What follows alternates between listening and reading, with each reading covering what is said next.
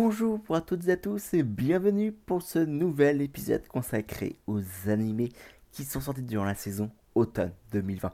Et pour ce 15e épisode, je vais vous parler de The Irregular at Magic High School. La Major Angelina Chills, l'une des meilleures unités des USNA, qui n'est guère plus âgée qu'une lycéenne, est envoyée en échange scolaire dans un lycée japonais. Or, cela semblerait impossible à l'an de grâce 2093-2094 puisque c'est une magicienne.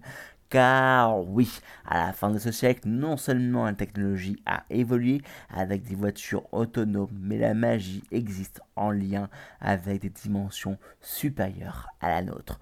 Or, elle se fait remarquer par l'irrégulier de cette école, de, de ce lycée de magie, notre héros Tatsuya Shiba, qui est très fort au combat. Mais que cachent tous ces secrets? Alors pour moi, cet animé est un non-sens complet. Angelina, le Major, est considérée comme étant la meilleure combattante des USNA, donc les USA, enfin les États-Unis d'Amérique globalement, mais très vite elle se fait vaincre par Shiba et sa sœur. Alors oui, je peux comprendre que le héros puisse la vaincre car c'est un irrégulier qui possède un type de pouvoir qui le rend juste hyper méga cheaté. Mais même sa sœur qui, bien que fort ne doit pas pouvoir logiquement rivaliser avec le major de la meilleure unité des USA, incohérence complète, totale. Alors oui, le problème que j'ai avec cet animé, c'est que je n'ai pas vu la première saison sortie en 2014.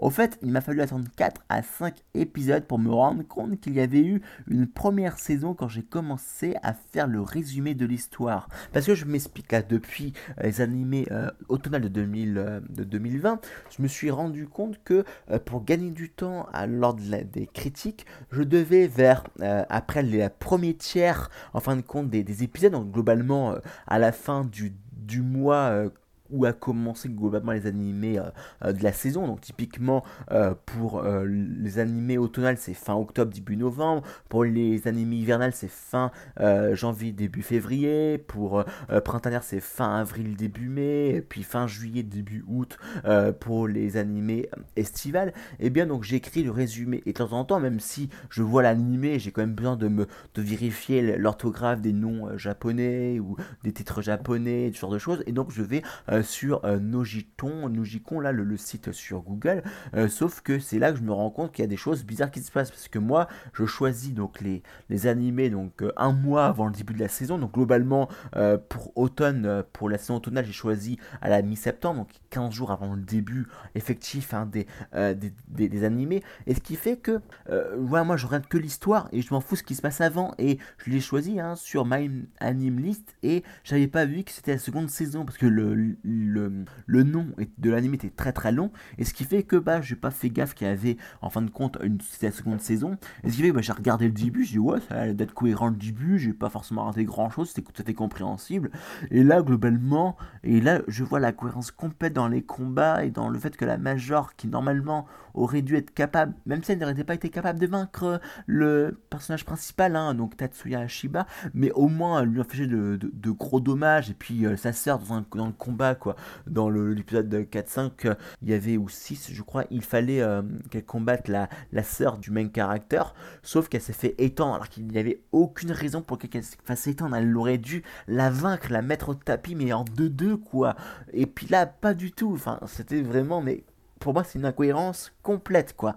Euh, alors, bien entendu, même en sachant ça, euh, je reste quand même très critique envers cette histoire, qui peut même rendre mal à l'aise, notamment lors de l'épisode qui se passe le 14 février 2095. Une sœur, donc la sœur de Tatsuya Shiba, qui offre un repas 100% chocolat à son frère pour la Saint-Valentin,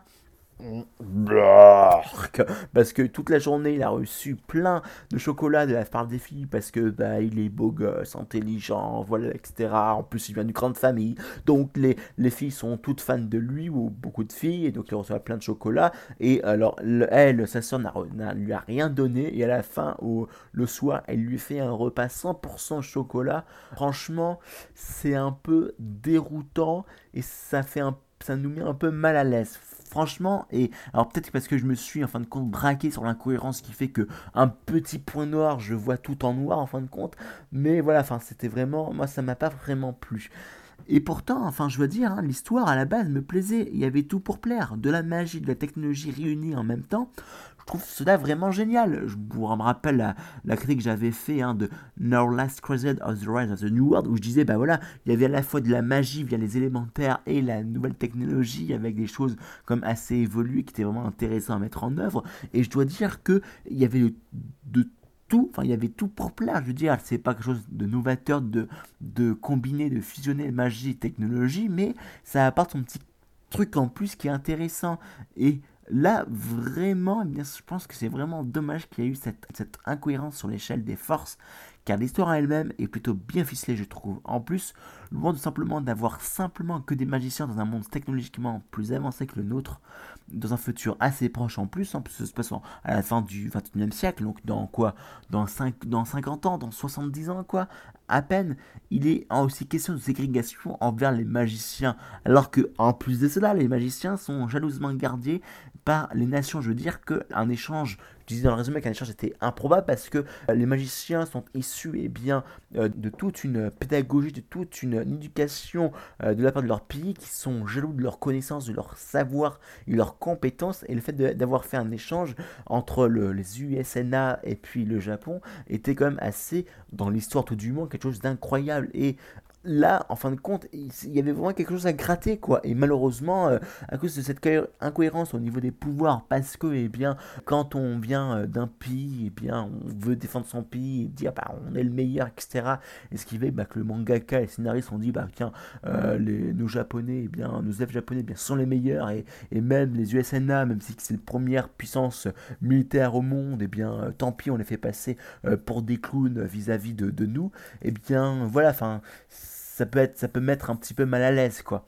Mais globalement, hein, je pense que pour celles et ceux qui ont vu la saison numéro 1, ils ont peut-être dû, en fin de compte, être pour eux, ça peut être plaisant de regarder euh, cette, euh, cette euh, seconde saison qui a quand même, je rappelle quand même, il y a quand même plus plus de 6 ans d'écart entre la saison 1 et cette saison numéro 2.